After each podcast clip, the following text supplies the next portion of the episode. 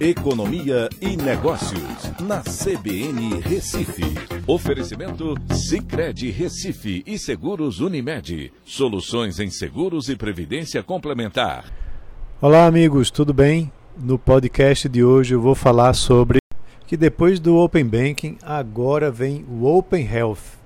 O CAD né, constatou que o número de operadoras de planos de saúde caiu 47% entre 2011 e 2020.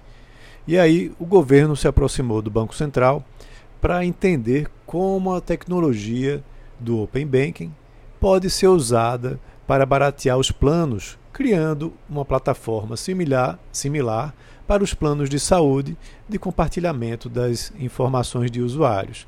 E o que, é que pode acontecer? Veja, o Open Banking foi criado com o intuito de aumentar a concorrência entre as empresas do setor financeiro. Devido à alta concentração bancária no país, onde cinco grandes bancos dominam o mercado, né, e assim, através da troca de informações entre instituições, né, mediante autorização do cliente.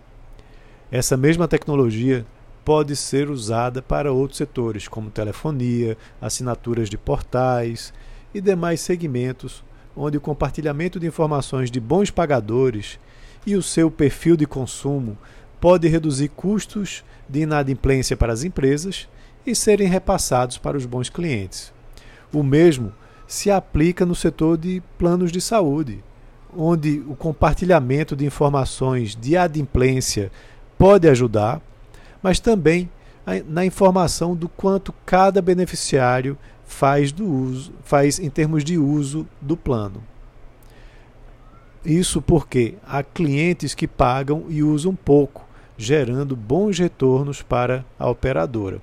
Esse bom comportamento do usuário também pode gerar oportunidades de migração para planos de saúde que tenham acesso a essas informações com a oportunidade de preços melhores para esses usuários. Então, dessa forma, mesmo com uma maior concentração, o acesso à informação ajuda o usuário.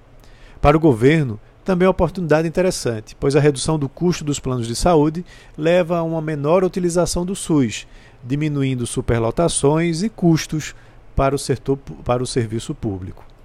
Mas um importante ponto precisa ser solucionado: a maior abrangência do prontuário único.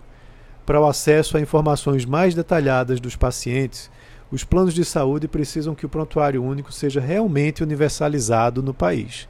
Hoje, hospitais, clínicas, médicos e outros fornecedores de serviços médico-hospitalares detêm informações não compartilhadas. O governo vem estudando a criação de uma medida provisória que vai criar o Open Health até o fim do ano, para que todos possam ter acesso a essas informações compartilhadas e a relação com os planos de saúde né, possa assim é, melhorar. Com isso, o acesso rápido a outros planos vai acontecer. E aí fica aquela pergunta, né? Você já se imaginou poder entrar numa plataforma Open Health e poder escolher entre planos disponíveis após inserir o seu CPF? Pois é.